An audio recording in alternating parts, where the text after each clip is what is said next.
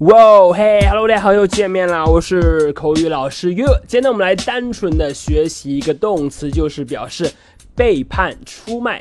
背叛用英文怎么去表示呢？来和我念一下：betray，betray，betray。快一点，betray，betray。这个词呢，就可以表示背叛或者说是出卖的意思。betray。好，我们来看一下例句的使用。第一句。Mary betrayed her friends. Mary 呢背叛了她的朋友。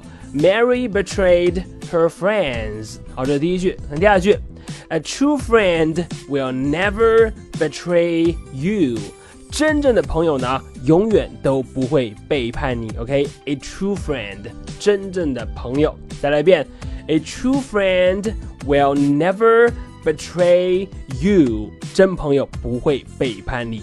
好的，这就是今天这个动词的，它中文的意思很常见，可是呢，你可能想用英文说出来，一下子想不到这个词，所以呢，我们要多复习。